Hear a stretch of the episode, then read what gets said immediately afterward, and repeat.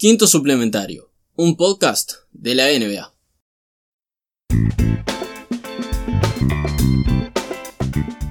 Hola, bienvenidos a nuestro primer episodio de Bocas dedicado a la NBA. Soy Camilo Ferreira y conmigo está Nicolás Prieto. Nico, ¿qué andas? Mucho gusto. No, acá este, emocionado por arrancar este primer episodio de que ojalá sea algo, no sé si consistente, pero algo copado como para discutir las, las andanzas, las cosas divertidas de probablemente una de las ligas más fascinantes de que tiene, que tiene este deporte, ¿verdad? Sobre todo por el show que nos da la liga. Mucho show, mucho show. Demasiado a veces dirían los puristas del básquet, pero bueno, vamos a arrancar con la off-season, que para nosotros dos es lo más apasionante de toda la liga. Y sí, Sacando la- las finales, pero y capaz algunos cruces de playoff. La off-season es donde se da la mayor cantidad de nerviosismo y show a la vez que nos puede dar la liga. Nuestra idea era arrancar con el draft, pero nos explotó una bomba de 2 billones de dólares en la cara llamada agencia libre y no podemos dejarlo pasar. Así que vamos a empezar hablando de que tenemos un residente hincha de los Suns acá. mucho dolor. Mucho, mucho dolor. Y bueno, compartiendo este dolor conmigo, tenemos a un residente hincha de los Timberwolves. Sí, que no es tanto dolor porque casi rozamos el récord positivo la temporada pasada, que eso es un logro a la N, Más o menos. pero es algo un poco más decente que lo que tiene para nuestros amigos de Phoenix. Y arrancamos con el primer tema de los season que sería los Brooklyn Nets. Los Brooklyn Nets. Nos sorprendieron a todos, no sabemos qué hicieron estos muchachos para convencer a los otros muchachos que decidieron irse a Brooklyn, pero ¿qué pasó? Bueno, lo que pasó es que un par de señores llamados Kevin Durant y Kyrie Irving decidieron firmar contratos, por lo menos este, en acuerdo hablado, si se quiere, por cuatro años con los Brooklyn Nets. Y a ellos se les sumó de Andre Jordan, como para cerrar una especie de Big Three y más viniendo desde los Knicks. Exacto, y además este, lo, lo que me parece muy este, curioso es que tanto Durant como Irving decidieron no firmar el máximo, digamos, este, el máximo contrato, para darle lugar a DeAndre Jordan y que pueda firmar junto con ellos dos. Es que sabían que la plantilla de los Nets estaba bien, entraron en una playoff capaz que de forma sorpresiva, pero necesitaban un pivot de jerarquía para poder acompañarlos a ellos. Estoy de acuerdo. Y además lo que me parece bastante sorprendente es cómo hace varios años tuvimos este el movimiento que los Nets habían hecho con Garnett, con Pierce, que los retrasó varios años para atrás. No, no alcanzaban los playoffs, lleno de contratos completamente este, inútiles que los bajaban y gracias a un par de movidas por el nuevo gerente, bueno, nuevo, ya estuvo hace más de un año, John Marks, lograron conseguir a playoff con un grupo joven, un núcleo joven bastante prometedor, a la mano de D'Angelo Russell, que vamos a hablar de él este, más adelante. Y bueno, consiguieron este gran batacazo, el batacazo por el momento de la agencia libre. Es que fue sin, sin contar a Kawhi Leonard, que todavía no ha decidido a la fecha de hoy, que estamos a 5 de julio, Kawhi no se decidió. Entonces, eh, la apuesta por Kevin Durant lesionado toda la temporada.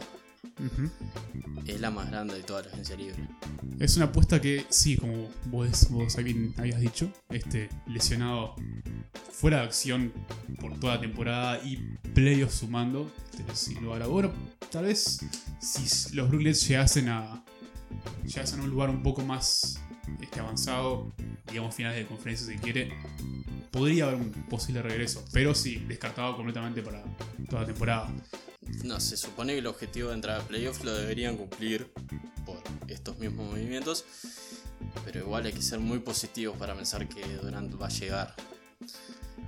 Y en este movimiento también aprovecharon para deshacerse de las chances de su vecino de ciudad. El equipo que nos sigue trayendo risas desde hace unos años, New York Knicks. Ay, pobre Knicks, pobres Knicks. Otro año más. Otro año más. Quiero, decir- quiero decir algo con respecto a los New York Knicks, que esto se les explotó en la cara, literalmente. Porque, a ver, en enero, mitades de enero, fue cuando, se empezaron a, originar los rumores de que Durant no estaba conforme supuestamente con lo que estaba sucediendo en Golden State y quería tener un cambio de escenario. Y aparentemente el nombre que estaba sumando fuerza en ese momento eran los Knicks. Los Knicks ya venían de otra temporada decepcionante y con esperanzas de este, apuntar en grande en el draft. Con este, el advenimiento, la llegada de Zion Williams.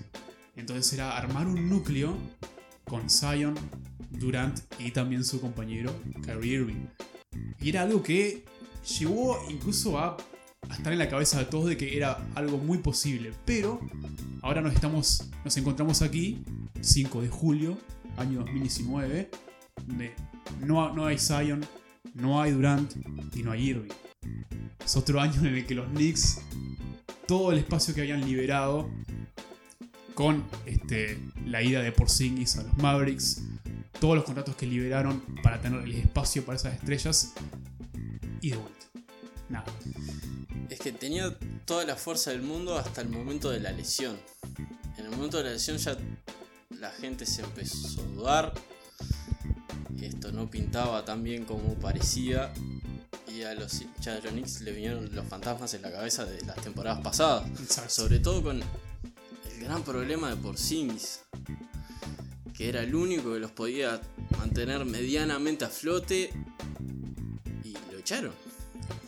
Sí, este, aparentemente, bueno, creo que lo Porzingis fue, si no me equivoco, echado, no echado, pero sí este, transferido a los Mavericks, no solo para hacer el espacio por ese posible este, triunvirato, si se quiere, pero también por los problemas que supuestamente tenía fuera este, de la cancha. Porzingis también había este, dejado entrever de que no estaba conforme en los Knicks, Es que y después. eso pesó bastante. Es que te decía que con la lesión y las lesiones consecutivas que tuvo, y los Knicks lo único que hacían era tirarlo de vuelta a la cancha. Es cierto. Y, y es obvio que no se va a sentir conforme así cuando los que te deberían cuidar y ayudar a volver, lo único que hacen es romperte una y otra vez y encima exigirte de por qué te lesionás de vuelta. Y si me estás tirando a la cancha con pie o la rodilla o todo lo que se les jodió casi deshecho y tengo que ir a salvar a toda esta gente. No, nunca, nunca pesa bien cuando este, una franquicia te, te trata de empujar. Bueno, sucedió también con Durant este, en las finales y también este, con eh, Andy Budala. Andy Budala después fue a comentar justamente de que lo habían apurado. Eso lo vamos a hablar un poco más adelante. Pero sí, este. Sí, Knicks hoy nuevamente fracasaron en su, en su gran apuesta. Pero yo creo que a pesar de ese gran fracaso, en lo que, lo que venimos de la agencia libre, creo que se está moviendo bien. Visto desde, desde un punto de vista administrativo, están siendo las movidas más inteligentes con el espacio que tienen, que son contratar a diversos jugadores para llenar diversos roles con contratos de uno o dos años y no estar tan atareados a esos jugadores. Y estamos hablando de jugadores como Julius Randle, como Bobby- Portis, Tash Gibson, Wayne Ellington, Elfrid Payton, Reggie Bullock. Jugadores que sí, tal vez no sean las mayores estrellas, tal vez no sean este, jugadores súper consistentes o que exploten. Bueno, en el caso de Julius Randle se verá, pero yo creo que es algo que puede ayudar un poco a, manejar lo que sea esta próxima temporada y tratar de acompañar a su novato, que sería RJ Barrett. Salvaron la situación. Exacto, salvarlo por completo. Esa es la descripción de, de lo que está pasando con los Knicks ahora. Salvaron un desastre que se le generó desde el draft hasta la semana pasada cuando comenzó la agencia libre. Y están salvando con un jugador que puede llegar a ser clase A como Randall. Con gente experimentada de la liga y algunos jóvenes que no habían terminado de explotar y que quedaron como a mitad de camino de lo que deberían haber sido Darles una chance. pero que les puede salir muy bien. Y ya van a tener que tirar a la cancha a RJ Barrett, que va a tener que ser titular. Exacto. Con el nivel, Sí que, o sí. el nivel que tiene plantel que tienen, tiene que jugar. Entonces, ya que hablábamos de esa pick del draft que destruyó el proyecto de los Knicks, porque ya la lesión de Durant lo había desarmado en la posibilidad de tenerlo, pero lo que lo terminó de hundir fue el draft. Los Pelicans. Los Pelicans. Que parecía que la única chance de convencer a Zion era Anthony Davis, que unos días antes se va a los Lakers, jugar con LeBron, pero en ese cambio los Pelicans podríamos decir que capaz, viendo las cosas con más perspectiva, capaz salen ganando. Yo creo que los Pelicans, ahora con, el nuevo gerente David Griffin, se están armando de una forma bastante interesante y creo que la mejor forma como para poder acompañar el talento de Zion. Este, bueno, tuvieron lo que es con el, con este, con el movimiento de Anthony Davis a los Lakers. Se trajeron todo a unos jugadores como Alonso Ball, como Ingram, como Joe Hart, que todavía no sabemos si van a explotar, si este es el potencial que tienen, pero sí me parece una buena movida tratar de ver si esto, si, este, eh, si en este equipo consiguen ese techo, si van a superar ese techo o ya, ya queda, queda en eso. Es que parecía que los Lakers no era el, ambiente para que ellos explotaran. Acá van a jugar. Sin lugar a dudas. Casi todos los minutos. En el plantel estaba Drew Holiday, llega JJ Redick, ayudar también. Un jugador que no se habla mucho, pero siempre en los planteles que está es bastante valioso. exacto. Suple, suple bastantes, faltas, si se quiere. Y, va a poder ayudar también, capaz que a encaminar a Ingram, que su año no ha sido el mejor desde el punto de vista de aprovechar sus posibilidades. Tuvo una lesión también que lo dejó lo dejó fuera de acción por un par de semanas, que es una lesión que asusta un poco porque fue la misma lesión que tuvo Bosch, que lo dejó básicamente retirado de la NBA. Pero creo que los Pelicans se están armando bien. No me sorprendería si se, si se escondiesen ahí para entrar a los playoffs, aunque sabemos que la batalla en el oeste siempre es cruda. Varios equipos que merecen entrar nunca entran al final, pero uno nunca sabe. Entonces, ya que estábamos con los Pelicans y su pase de Anthony Davis hacia los Lakers, ¿qué pasa con los Lakers? Que a día de hoy tienen un plantel de 6 personas. Un poquito menor el plantel. 6 jugadores para cubrir un plantel y 32 millones que le quedan libres de salario. Y se supone que esos 32 millones irían para Kawhi Leonard. Pero no sabemos, no sabemos nada todavía. Probablemente ni Kawhi sepa lo que va a hacer, pero serían 7. Ese, plantel son LeBron James, Anthony Davis, Kuzma, Dudley que llegó como agente libre, Troy Daniels que llegó como agente libre y Horton Tucker. Más nadie. Está así, está un poco complicada la cosa. También hay que ver si los Lakers van a tratar de extender el contrato a Alex Caruso, que fue alguien que habían este, traído de la Liga G en el tramo final de temporada y que le estaba yendo sorpresivamente bien como base. No sabemos si se puede ser su base titular o base suplente, dependiendo justamente también qué vaya a suceder con Kawhi Leonard, que como vos bien habías dicho, no sabemos qué pasa hay 32 millones este, de espacio que están por el momento sin usarse, sin saber qué, qué, se, qué, se, va a hacer. Y son 32 millones y pocos jugadores en la agencia libre. Exacto. No queda mucha No queda mucha cosa.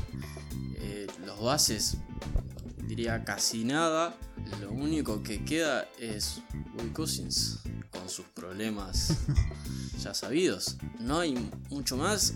Eh, en esta semana pasó de todo gente yendo para un lado, viniendo para otro, movimientos a cuatro bandas entre equipos y los Lakers sin hacer nada, solo esperando que lo puede llevar a volver a entrar a la playoff. Aunque tengan dos superestrellas, a uno que se sienta en la mesa de los mejores del juego y otro clase A superior como Anthony Davis, no sabemos qué puede pasar. No, ellos tampoco saben, eh, siguen esperando y puede ser un desastre. Puede serlo, y además el riesgo de tener un plantel tan corto, si se quiere, en profundidad, es el tema de lesiones. LeBron ya vimos la temporada pasada, Ya está grande. ya está grande, Es un superhumano, pero, pero está tiene grande. los años pasan para todos. Father Time, como le dirían algunos, está empezando a pesar en el BJ, LeBron James, y, y bueno, justamente está el riesgo de que se lesione nuevamente. Anthony Davis, a pesar de ser un jugador, me, me aventuraría a decir top 10, tiene su historia de lesiones. Le ha costado terminar una temporada completa con los Pelicans, si no me equivoco. Entonces está esa incertidumbre de tenemos a dos jugadores muy pero muy buenos, pero se nos cae uno de ellos y somos boleta, digamos. De vuelta, la incertidumbre de esperar la decisión de Kawhi, si se queda con los Raptors, si se va a los Lakers, si elige a los Clippers de última, Sí, son los tres equipos que están en, en- en la lucha. Ya que hablé de, de pases a, dos- a cuatro bandas, ni siquiera dos ni tres, cuatro. Y te podría decir que hasta cinco o hasta seis si contamos algunos que no pasaron y otros que pasan porque ellos también pasan. Aunque parezca todo muy entreverado, lo vamos a intentar diluir para que comprendan. Todo empieza con Jimmy Butler, ese gran jugador Nuestro jugador preferido, ¿no? Sí, un jugador que, que diríamos un poco eh, creído, para decirlo de una forma muy suave. Tiene mucho talento, pero sí. Se, se cree mucho de sí mismo. Podría tener razón si lo demostrara, pero no siempre está. No siempre está. Y para creerse lo que él se cree que es, tenés que estar siempre. Ha traído mucho caos también. Entonces su traspaso, su vida de, de los Sixers tenía a gente siguiéndolo y la pulseada la ganó Miami Heat. Miami Heat que fue un poquito sorpresivo también porque Miami Heat venía también con varios contratos que parecía que nunca se los a sacar de encima, como el de Whiteside, de Waiters, Tyler Johnson que se fue ahora en el tramo final de la temporada pasada. Siguen estando un poco confusas las cosas ahí. Todavía hay varios contratos que tienen que quedarse.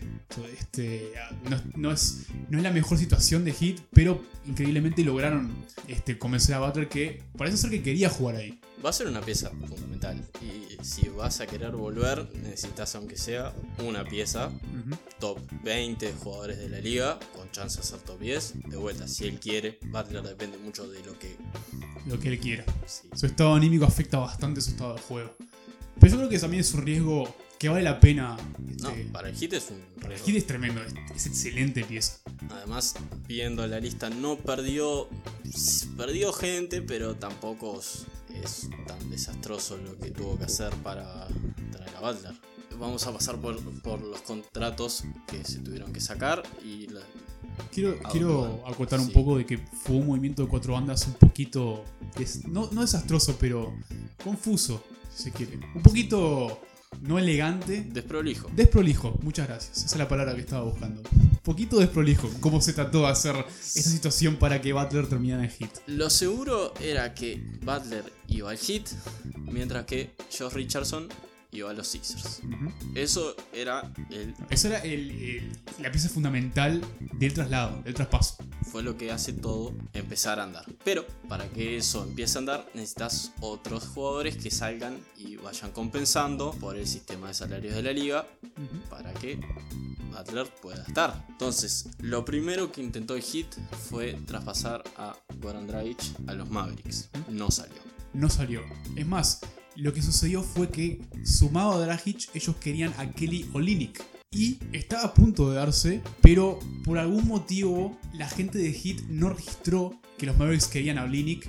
Y ellos tuvieron que poner en claro, no, Olynyk queda fuera de este tipo de conversaciones, por lo cual tuvieron que cancelar ese traspaso. Comentario personal, yo no entiendo por qué Olynyk tenía que ser intocable en este tipo de traspasos. Tal vez sea el gel del pelo de, de Pat Riley llegándole al cerebro en esta vez, pero me reservo, me reservo este, más comentarios. Creo que, claro, igual lo que pensás de, de esa inamovilidad que Bueno. tiene. Así que tuvieron que liberar por otros lados. Whiteside a los Blazers. Interesante, interesante muy bien. Raro. También. Sí. Seguimos con la tónica. Raro. Porque los Blazers tuvieron que liberar gente. Que es Harkless. Que va a los Clippers. ¿Qué pasa? Los Blazers se quedan sin alero defensivo en esta lucha sanguinaria del oeste. ¿Quién va a marcar a el Kawhi Leonard de turno, James no tienen. No, y además perdieron a Minu también, que fue fundamental en su equipo en los playoffs. Van a jugar a hacer más puntos, a no defender. Transición y de vuelta, puntos, puntos, puntos, porque no tiene mucho sentido. Y es un poco redundante también. Sabemos que Nurkic va a volver de la lesión. Si tenían que sustituirlo por un tiempo, y que puede ser un tiempo largo, Exacto. pero tampoco estaban tan mal. No, para nada. tenían, podían pilotear la situación, como hicieron este tiempo. Finales de conferencia con un equipo supuestamente diezmado, logro bastante grande.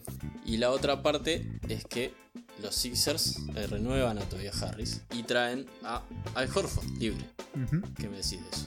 Este, yo creo que los Sixers, el mayor error fue no tratar de mantener el núcleo. Yo creo que tendrían que haber hecho todo lo posible para traer de vuelta a Butler. Es más, Elton Brand cuando hizo la, la movida de traer tanto a Butler como a Tobias Harris mitad de la temporada pasada, había asegurado de que iba a tratar de hacer todo lo posible en mantener ese núcleo. Pero estás hablando con Butler. De nuevo, volvemos al punto anterior. Lo sé. Pero también yo creo que hay un poco de culpa en el equipo de los Sixers en el sentido de que cuando entrevistaron al gerente del Tom Brand, había mencionado algo como, sí, queríamos traerlo a todos de vuelta, pero pasó algo de que los accionistas no estaban este, dispuestos a poner el capital que había que poner cuando había dicho este, anteriormente de que eso no iba a ser ningún problema. Y además el núcleo de los Sixers en ese entonces en los playoffs yo creo que era sorprendentemente fuerte. Y vamos a ser sinceros, perdieron contra los Raptors por cuatro rebotes de la suerte de Kawhi Leonard. Sí, Tenían tiro- que haber hecho todo lo posible para traer de vuelta a ese equipo. Un tiro a la hora, demencial, casi cayéndose afuera de la cancha. Tiro legendario. Foto de la temporada pasada. Legendario. Horford igual me parece una, una buena pieza para traer. Yo creo que todavía trae mucho valor a un equipo.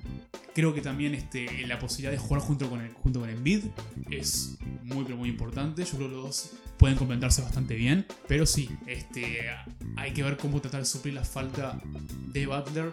Y también ver qué hacer con Ben Simmons. Y ver si puede tirar un baloncesto de una vez por todas. No te lo puedo asegurar eso.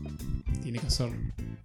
Con el contrato que le dieron ahora, tiene que hacerlo. Sigue siendo una pieza fundamental del sistema igual. Ah, no, no te, lo, no te lo cuestiono. Es más, es un pasador elite y sabe cómo romperse por los costados. Pero el no tener un tiro en estos años en la NBA, en la NBA moderna, es muy difícil de justificar. Eso sí, eso te lo tengo que dar. Te tengo que dar la derecha en eso. Además, 5 años, 170 millones por el contrato de vencimos de extensión. Tiene que tirar, por favor. Habíamos nombrado a los Blazers y su extraña decisión de contratos. Lo que sí, renovó Lillard. Esperable. y indispensable. Exacto. Pero también tenemos al equipo que, a mi gusto, se, se formó mejor en esta agencia libre. Con un traspaso antes de que fuera el draft y unos 4 o 5 contratos durante esta semana. Utah Jazz, ya un buen equipo que se metió a playoff, pero que leyendo los nombres tiene un potencial mayor del que tuvo la temporada pasada. Totalmente de acuerdo. Como bien habías dicho anteriormente, creo que está siendo el equipo mejor formado del oeste hasta el momento. Más completo. Más completo, si se quiere. ninguna estrella que digas rompe por sí solo, pero en quinteto titular en rotaciones está muy completo, es muy parejo. Para mencionar este equipo titular de los Utah Jazz, tenemos a Conley de base, a Spider Donovan Mitchell de escolta, Boyan Bogdanovic de alero, Joe Ingles de ala pivot y Rudy Gobert de pivot. Que parece un equipo respetable. Me gustaría hacer la analogía también de una navaja suiza. Muchísimas cosas, muchísimas cosas como para, suplir. Y lo que me parece este, fundamental también en estos traspasos, porque vamos a, a mencionarlo, los traspasos importantes fueron el reemplazo de Mike Conley de base por Ricky Rubio y el de Derek Favors por Bogdanovich. Conley de por sí es una gran mejora. Ricky Rubio, sin desmerecerlo, no, no es un muy buen tirador y tenía este la falencia de que jugaba demasiado fuera del balón con Mitchell. Mitchell dominaba bastante la pelota. Si Rubio no tiene la pelota, entonces básicamente no sirve para mucho, porque Rubio justamente el mejor, digamos, atractivo que tiene es que es un gran pasador, pero no un buen tirador. Es, es un armador. Exacto, es un armador. Entonces, si no tiene la pelota, hay muy poco que pueda hacer. Aunque vamos a darle la derecha, trató de tirar. Sí, de deberías acostumbrarte a Ricky Rubio. Sí, vamos a, vamos a ir después a eso. Yo solo quiero, quiero dar mis este. quiero dar mi- mis lindas palabras antes de ir a, a Rubio en los Suns. Pero sí, Conley es una gran mejora. Conley en los Grizzlies ha sido consistente. Saben que Desde la temporada de los desde Grizzlies. la temporada desde Grid and Grind con Conley, Randolph, Gasol. Saben que incluso en los peores momentos de los Grizzlies siempre ha tenido números consistentes, casi All Star incluso. Entonces yo creo que sí, es una excelente mejora para, para Jazz. Y Bogdanovich es alguien que venía tirando excelentemente en los Pacers. Pasaba un poco desapercibido también, porque los Pacers últimamente es un equipo que también pasa un poco desapercibido. Pero vale la pena aclarar de que es un loco que sabe tirar y sabe tirar muy, pero muy bien. Entonces yo creo que sí, es un equipo, como vos bien habéis dicho, completo. También tenemos en la rotación a Ed Davis, Moody y Jeff Green. Un jugador que no está en boca de muchos, sí en la de Dwayne Wade, que lo estima mucho, como sus comentarios en la última semana, que con contratos bajos va recorriendo la liga y dando un nivel estable, no ese gran nivel de Boston, ese Boston de las lesiones que, que lo vio brillar, pero consistente, como todo el resto del plantel, o sea, se sigue una tónica de consistencia. Exacto. En el caso de Davis también levantaron un poco el potencial defensivo. Porque saben que se especializa mucho en eso. Y ahora pasamos al super equipo de las últimas temporadas, otro contrincante del oeste, los Warriors, que para esta temporada su núcleo más duro se está desarmando un poco. Tuvieron que tomar ciertas decisiones con los contratos que podrían haberlo diezmado muy fuertemente. Ahora vamos a hablar que lograron salvar, pero que pierda Kevin Durant. Aunque no va a ser su rival, porque ya dijimos que no va a jugar. Pierda Clay Thompson, lesionado en las finales. Por la mayoría de la temporada. Sí, ligamentos cruzados es lo más probable. Casi seguro, salvo locura, no creo que juegue la temporada. Aunque es increíble la forma que volvió a la cancha Bastante. Solo para tirar esos dos tiros libres. Con los cruzados rotos. Entró caminando. Muchísimo, Se muchísimo. fue caminando, entró caminando. Muchísimo poder de voluntad. Y André Bodala también, que no sabemos su estado físico después del último tramo de temporada, que se fue a los Grizzlies. Pero con esta salida de Durant consiguieron otro contrato máximo, que es como parte de un traspaso que no fue, fue agencia libre, de Angelo Russell. Sí, este, yo creo que es un momento importante para los Warriors para ver cómo se manejan después de todo lo que ha sucedido.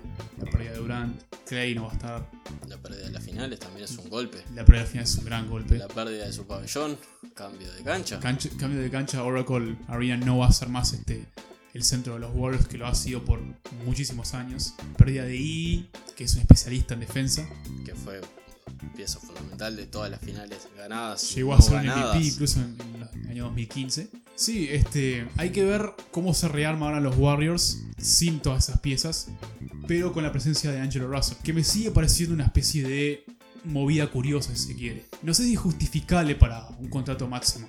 Es alguien que es un muy buen jugador, que lo ha demostrado llevando a Brooklyn Nets a los playoffs después de varios años, pero siento que su presencia en los Warriors me parece algo redundante si se quiere. Sí, parece un calzador, como que los Nets necesitaban liberar el lugar para Durant y a los Warriors les sobraba un contrato máximo Y ya y había un buen jugador en la agencia libre como él. Como y- pescarlo. Sí, antes que se lo lleve otro.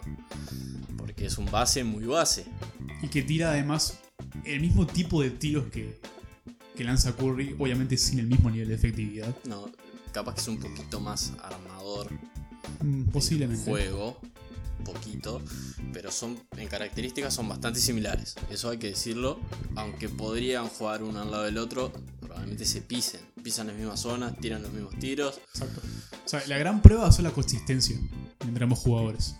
porque si tenés a Angelo Russell con un contrato máximo, que jugar. Sí, sin duda alguna. No vas a ponerlos ese hombre. Y el señor Stephen Curry tiene que jugar. Jugar. Para eso ni te presentes, si no lo vas a poner, tiene que jugar. Exactamente. Entonces, no sabemos qué van a hacer con eso. Probablemente jueguen los dos. Supongo que DeAngelo se acomodará pagando derecho de piso a lo que necesite Curry. Y el que tiene menos mañas que sacar, como jugador profesional. Y también en esto, Cousins, como nombramos antes, no va a estar más. Nos hemos olvidado de ese gran detalle. Tienen a Looney, que por un contrato sorprendentemente bajo, que me parece que a los Warriors les sirvió mucho y a él se ve que está contento ahí, quiere seguir. Es una ganga de contrato. Pero se suponía que era un jugador que podía pedir entre 10 y 12 por temporada y volvió a firmar por 5. Bastante bien. Es una cifra bastante buena para, para los Warriors. Sumado a que además Looney se había reunido con varios equipos, pero como bien has dicho, se ve que está contento en los Warriors, su lugar en esa franquicia y a, esa- a ese precio insuperable. También tenemos que decir que en el traspaso no traspaso de los Nets vinieron Graham y Napier. Cumplirán su rol en el plantel. Algo capaz pueden dar, pero no sabemos si, si pueden acoplarse a esa maquinaria ya, ya de tantos años. Yo no sabría decirte el nivel de, Gra- de Graham, aunque escuché cosas buenas de sus participaciones en los Nets. Javas Napier siempre ha sido como el, como el, el- el base futuro a punto de estallar y en verdad nunca no estuvo ni, ni- cerca de eso. LeBron James nos vendió una hermosa fantasía en el año 2014. Pero bueno, veremos a ver qué pueden aportar en los Warriors. Y también está Glenn Robinson, que eso ya es más presente, que puede sumar Mm, Sí, estoy de acuerdo. y puede darle bastantes cosas al equipo. Si logran encontrarlo en el sistema, como decíamos con, con Graham y Napier, puede darles mucho por talento y por nivel que ha demostrado. Pasamos de conferencia, Boston Celtics. Boston Celtics. Pierden Uf. a su base. a Algo que Nets. estaba cantadísimo, vamos a decirlo. Sí, ya lo sabíamos todos. El tema era dónde, pero consiguen otro base de gran nivel. De gran nivel, sí. más viendo lo que hizo la temporada pasada. Kemba Walker, después de casi meter el playoff a los Hornets, que eran él y un grupo de ciudadanos Exacto. de Charlotte, va a Boston Celtics, que ya tiene un plantel un poco más respetable, armado. Yo creo que la edición de Kemba es este, un buen movimiento. Kemba que venía unos años en los cuales hizo todo lo posible para darle relevancia al equipo de los Hornets. Gracias, pobre, no, no, no, no pudo hacerlo. Tuvo compañeros que lamentablemente no lograron cuajar con él, si se quiere. Y ni siquiera dar el nivel, o sea, tampoco. Si es problema de sistema, capaz que por talento individual se puede. Se puede ver, pero no, no dieron. No llegaban No ni dieron, la, no dieron la talla. Así de Bueno, simple. en realidad, ¿quién bastaba? Tenía una talla muy grande. No creo que el problema sea de los compañeros de él, sino que él estaba muy sobrado para la franquicia en la que estaba. Y es más, tenía interés en volver. Él estaba calificado para el Supermax, si se quiere, y le había dicho a los Hornets de que estaba dispuesto a incluso tomar un descuento. Y los Hornets aparentemente ni siquiera le iban a dignar darle un, descu- darle un descuento. Por lo cual yo sinceramente no lo culpo en su decisión de cambiar de escena e irse a Boston. Y es un proyecto que va a entrar al playoff seguro. Segurísimo, sí. Si él casi lo logra con los Hornets, con los Celtics, va a entrar segurísimo.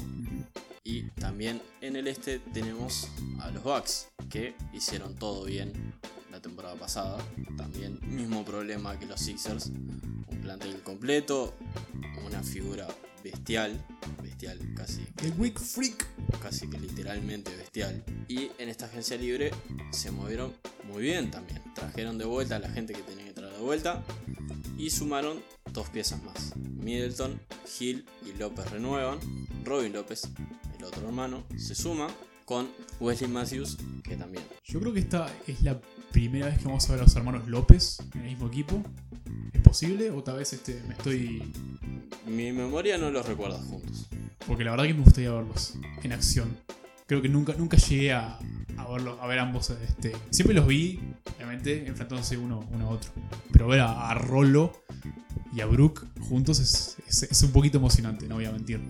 Y Wesley Matthews, que creo que a pesar de, de lo, de que no ha llegado digamos, al potencial que prometía en sus años en Portland, un pase un poco decoroso en los Mavericks y lo mismo podía decirse en los Pacers. Siento que todavía tiene algo que aportar y creo que puede cumplir un muy buen rol en este equipo de los Bucks. Lo que sí me parece el único error que han tenido es, en mi sincera opinión, dejar, dejar libre a Malcolm Brogdon, que era una gran promesa.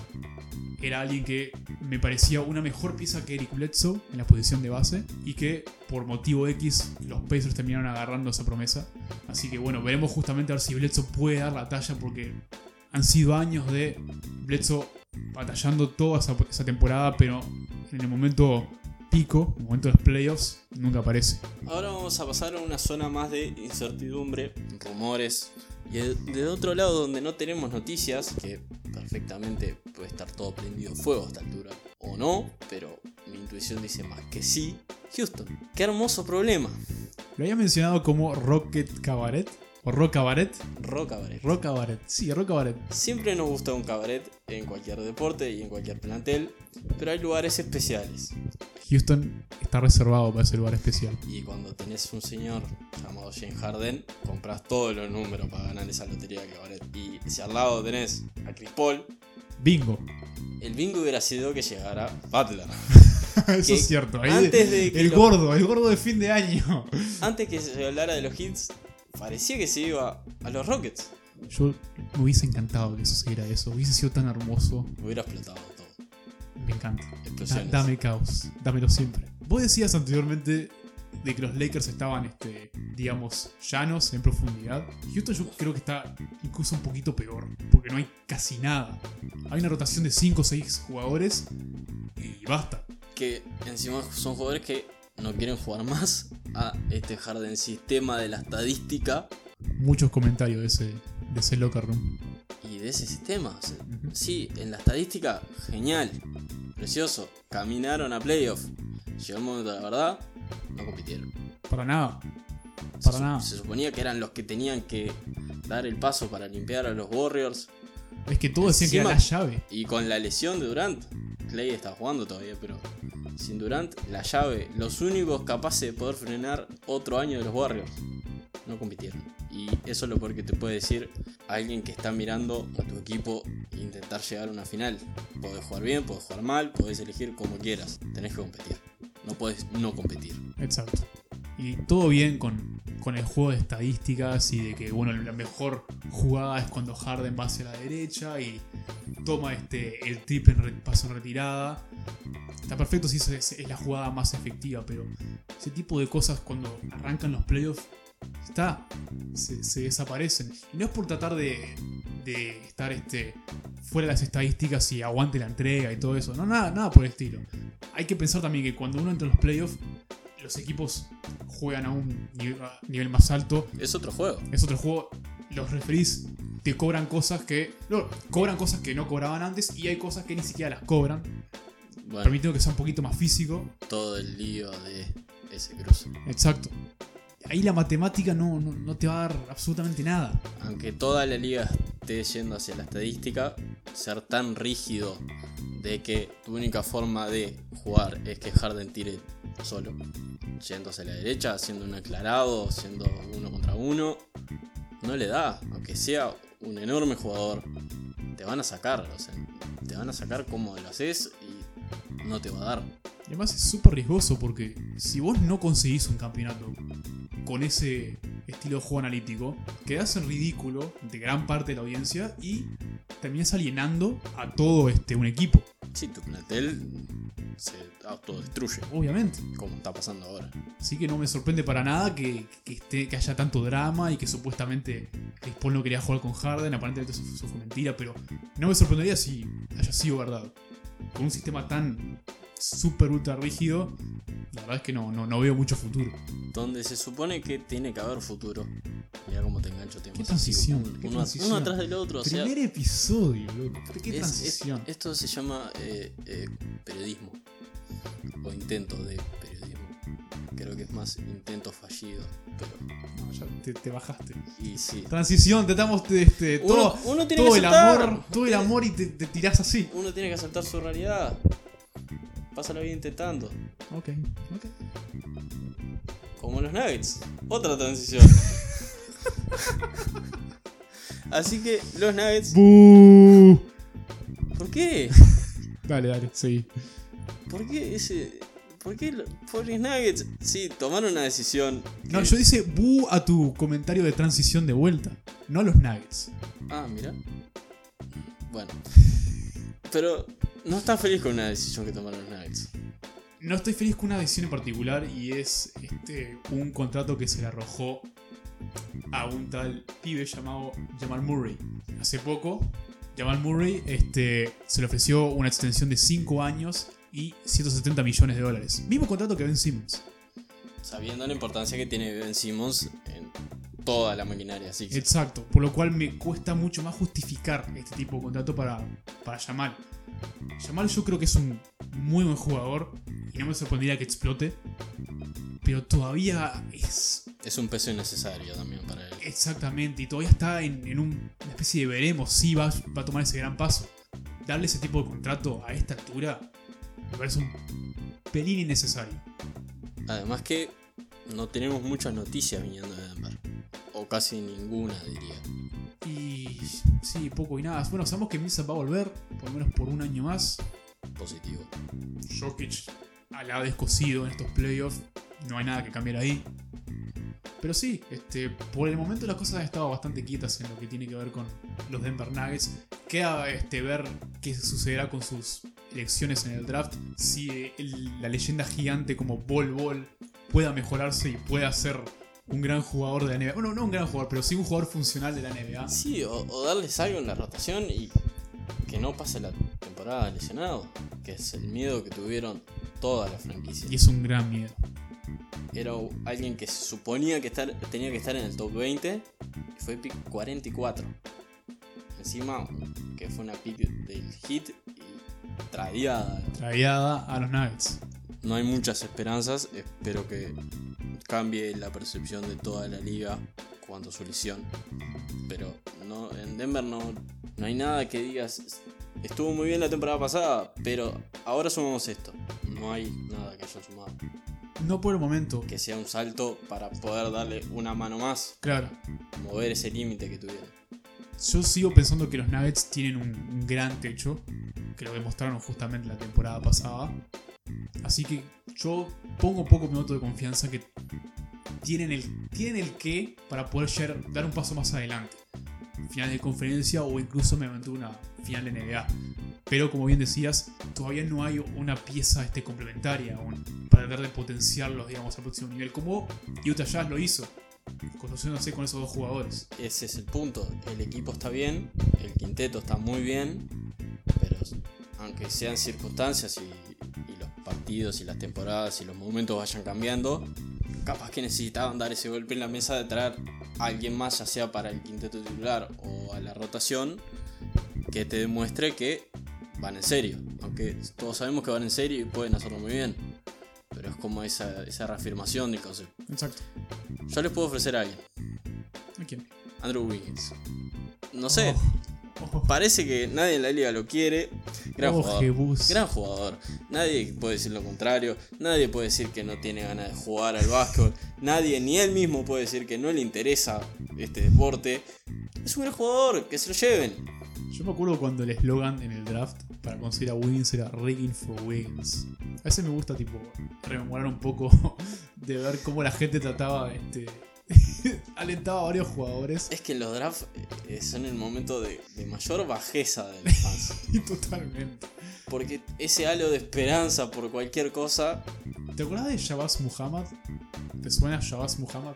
me suena de nombre. Bueno, Shabazz Muhammad estaba pintado para el draft del 2013, creo. Y me acuerdo que un eslogan era Suck ass for Shabazz. Para que te Fino. hagas una idea. Súper fino. Shabazz al final creo que ni siquiera entró al, top, al primer puesto, al top 3 incluso. Bajó bastante. Bueno, está. No, no creo que haya, haya mucho de Shabazz en la liga. También estaba Conceit for Embiid. Ese me parece bastante elegante. Bueno, pero ese, ese por lo menos le salió bien. Dice bastante bien. Pero. Ah, Wiggins, oh. Pobrecito. Oh, sí, es que es eso. Es una gran, gran potencial en una persona que tiene cero interés en jugar el juego de baloncesto. Es que si tuviera ganas, esto va para muchos deportistas muchos deportes, el concepto de Y si tuviera ganas, Sí. ¿Qué tienen en común Wiggins y Muhammad? Los dos pasaron por los Timberwolves. En este caso tenemos uno que todavía sigue ahí Sí, que orbitando se lo quiere sacar de encima con un contrato hermoso. y nadie lo quiere. ¿Por qué? Porque no quiere jugar. Pero le da mucha plata, entonces sigue. Retírate, Wiggins. Le Ya doy, está. le doy mi. No, no, no. re- Retírate. ¿Puedo decir algo? Le doy, mi derecho a los Timberwolves de que al arranque de esta agencia libre trataron, trataron de vender el contrato de Wings a cualquiera. Yo aprecio el esfuerzo. Estaba claro que nadie lo iba a aceptar, a pesar de que nosotros podemos haberlo hecho perfectamente, porque los Suns, bueno. Pero lo intentaron. Yo creo que eso en, en algún en algún este aspecto merece un poquito de atención. El, el tema es cuando ves que, que ese respeto que tenés por, por los intentos de los Timberwolves son los jugadores que llegaron. Jordan Bell. Jordan Bell, sí. Y Noah Bonle. Eh, Eso es el intento de tener récord positivo. Por lo menos ustedes tuvieran a Y Ricky. Leyman. Está. Por lo menos ustedes tuvieran a Ricky Rubio. Eh, Eh, está. Le va a dar- va a dar la pelota redonda, los dos que saben. Ayton y Booker. Esperemos que Booker se quede y no me haga desarmar todo este argumento a mi favor. No, Booker se queda. Todavía tiene que tiene un contrato que firmó hace poco bastante bastante heavy, así que se va a tener que quedar. Solo espero que no lo, no lo, no lo enojemos tanto. Porque él quería jugar con, con D'Angelo Russell. Nosotros, no nosotros, no sé por qué hablo con, con tanta autoridad, pero los Suns, Porque sí, porque nosotros tenemos las autoridades de acá. ah, mira qué bien. Los Suns, Para Ah. que te, te llamo, te llamo, te pongo un llamado y, y- ¿En serio? y desarmamos todo el contrato de los barrios, se, se prende fuego. bueno, vo- vo- vamos a hacerlo.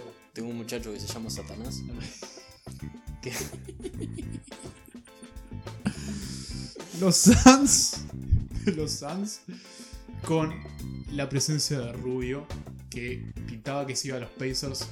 De una manera misteriosa. James Jones dijo. No. Nos convence Rubio. misterioso porque son los Suns o misterioso porque es rubio. Es un poquito de ambas. Porque Rubio, como bien había dicho anteriormente, no es alguien que tire muy bien. Pero creo que vale la pena notar, como habías dicho, de que le va a pasar la pelota a Ayton, que la necesita. Ayton jugó esta última temporada con tres bases distintos, Y ninguno competente. ninguno competente. Lo más competente fue Tyler Johnson, pero A, a ese nivel. a ese nivel. O sea, Claro. si tu base más competente es Tyler Johnson, ¿qué esperamos? Que nada, nada. Entonces Rubio, por lo menos con sus habilidades de pasador, va a poder entregar la pelota a Ayton de forma consistente. Es lo que creo yo, sinceramente. Y también va a poder armar mejor las cosas, darle un respiro a Booker. Que Booker a mí, sinceramente, cuando hace de base no me gusta. Pero lo entiendo porque no hay nadie que arme nada. Él tiene que intentar. Y con la adquisición de Saric como ala pivot titular, Saric que personalmente siento que puede darle un efecto positivo al equipo. Lo poco que he visto de él en los Sixers y en los Timberwolves me dan a, a creer justamente que puede traer algo valioso a ese equipo. Y bueno, este, también está la constatación de, de un pivot suplente como es este Frank Kaminsky, un pick de draft de los Hornets que no resultó para nada. Y sinceramente no entiendo bien qué va a hacer en este equipo. Pero lo tenemos. Otra tónica de. Tenemos este a Kaminsky. Otra tónica de este episodio. Cosas que no resultan en Charlotte. Frank the Tank. Capítulo de. Mil. Mil. Volviendo a Charlotte, por cierto, que modo que se fue a los Celtics por el gran Terry Rozier, Gran que, jugador. que va a ser el base titular de los Hornets y que se le ofreció un contrato que no recuerdo ahora la cifra, pero ridículamente bobo. Si ganan 20 partidos, la muchachada de Charlotte sale a festejar. Michael Jordan, ¿por qué haces esto a la gente de Charlotte? Estoy golpeando la mesa y me, me acaban de detener, pero quiero hacerlo. Así que voy a hacerlo imaginariamente. Michael Jordan, ¿por qué le haces esto a la gente de Charlotte? No se lo merecen. Mal dueño. Gran jugador, espantoso dueño. Exacto. Se sacó la gana de comprarlo y, ahí anda, intentando. El que es un gran dueño, seguimos así porque es transiciones, todo. Atlanta Hawks, Me gusta, me gusta. muy bien, Me gusta. muy bien. Suman más pibes a ya, ya pibes de Atlanta. Pibes de Atlanta es un muy buen seudónimo, por cierto. Son los pibes de Atlanta. O el Atlanta de los pibes, lo que más te gusta. Trey Young, Cam Reddish, DeAndre Hunter, John Collins. Bastante bien. Collins, que por cierto, sorprendió A todos. En la última temporada. Y además, a pesar de que arrancaron bastante mal, como suele esperar, como suele suceder con un núcleo bastante Era joven. un equipo, sí, eso, era un equipo muy joven. Hasta jugaron mejor de lo que se esperaba. Exacto, llegó un punto en que lograron jugar consistentemente este, baloncesto de punto 500 si se quiere. No ganador, pero sí este, no era horrible. Era algo que podías ver y sinceramente te veías eh, la promesa.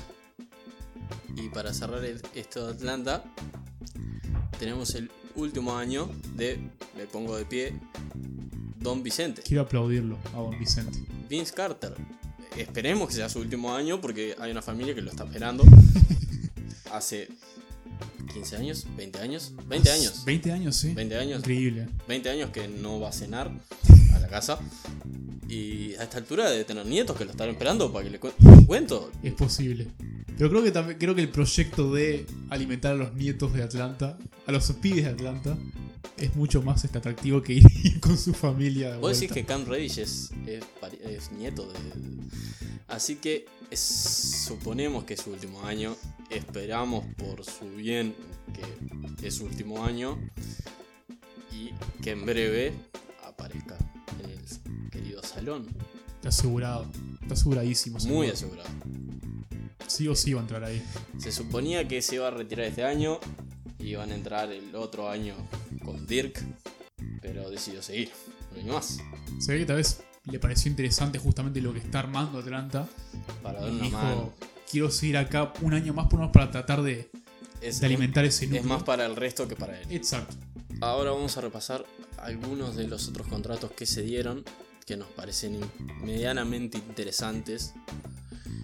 Sobre todo en Dallas, que hay algo positivo para seguir sumando. Tienen al señor rookie del año. Luca. Luca Doncic. ¿Alguna palabra en contra de eso?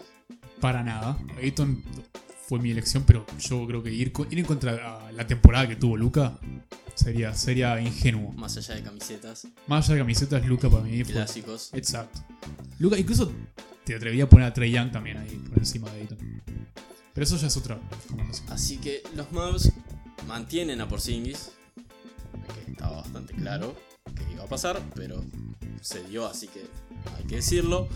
Traen a Seth Curry, buena pieza. Buena pieza. Alguien que demostró que, que puede funcionar en un equipo, como lo hizo en los playoffs con Portland. Tirador de muy buen nivel. No al nivel de su hermano, pero muy buen nivel. Un buen, muy buen nivel que se traduce en que una de las últimas pelotas de, de los partidos contra los Warriors tendría que haber sido de él, Exacto. porque tenía un partido increíble. Pero cuando el equipo es de Lillard. Y el hombre en la camiseta. Te pesa. Exacto. Y también tenemos la renovación de JJ Barea, un año más, a seguir sumando, supongo que lo mismo que hablábamos con, con Carter. Posiblemente es el último, te iba justamente a preguntar eso. No sé si el último. Capaz que a él para un, un año más, además de este, le Puede puede, ser, le puede llegar a dar. Capaz que es el último, sí. Capaz que decide no seguir jugando, pero por lo que veo le podría dar por otro. Y Marjanovic, otro que se suma al proyecto. Lo separaron de su, de su BFF, de Toby. Destruyeron la liga. Destruyeron lo único importante en esta liga. Los teníamos juntos en los Clippers. Los tuvimos juntos en los Sixers. Y no sé qué sucedió. Culpa a los Sixers en todo esto, por cierto. Obvio que es culpa de los Sixers. Siempre es culpa Siempre de los culpa Sixers. Culpa del proceso. Otro de los proyectos que no sé si nos gusta, pero se, podemos decir que se armó medianamente bien, son los Kings. O sea, sumaron piezas. Sí. Yo creo que sumaron piezas es este lo que se puede decir de Sacramento Kings en esta, en esta offseason. Y que puede llegar a subir un poco su rendimiento. Apenas. Mucha- muchas cosas tendrían que ir en juego. Aparte de eso, de que Luke Walton logre dirigir bien. Que no confío en eso después de dos años con los Lakers. Y el oeste, como siempre, el oeste. Sí, ah, no, no es un equipo que vaya a entrar a playoff, pero no sé, es un algo. El talento está. El talento está, que es, El, que es el lo tema es, importante. es que el talento no se les vaya. los dos, tres talentos grandes que tienen no se vayan. Porque este año capaz que es otro desastre y Es que no, no, no, no- Los Kings no pueden permitirse ser los Kings otro año. Si, si se pierde de Aaron Fox o Marvin Bagley, estamos boleta, ¿no? es, que es, es lo único que los mantiene medianamente a flote porque tampoco están a flote del todo. Y no. Otro, como decimos, dijimos antes, es Brogdon, que se fue a seguir sumando a los Los Pacers. Pacers. Exacto. Que también, Bastante bien. o sea, sigues, seguimos la tónica también de tuviste un buen equipo, no se dio el resultado que querías por poco, juntar a todo lo que ya tenías y sumar una pieza más. Exacto. Y sabiendo que parecía que Rubio iba a estar en los Pacers y termina siendo Brogdon, un contrato que no me parece tan, tan elevado tampoco. Yo creo que es un Punto a favor. punto muy a favor. Y el otro contrato que queremos discutir son dos más. De Marre Carroll a los Spurs. Es, Jugador Spurs. es extraño, pero siento que, que encaja en cierta forma. Es que me suena a jugador Spurs. Muy trabajador, bajo perfil, alguien que no se, no tiene miedo de ensuciarse las manos si se quiere. Sí, yo creo que con, con Popovich ahí, Un año más de pop. un año más de Pop. Solo un año más. Bueno, sí, tres años no era la cosa. O se supone que sí. Pero se suponía que se iba. Exacto, Así sí, no, no- no se sabe. Yo creo que vamos a tener las cosas bien claras después de que termine su episodio con la selección de Estados Unidos. Y el último, el más extraño, digamos, fueron los Raptors. Un señor llamado Matt Thomas, que es un externo, muy buen tirador, pero que viene de la Euroleague. Ese es el pero. Sí, igual yo tengo confianza en la Euroleague. Después, si nos diga Luca, Sí, Mirotic.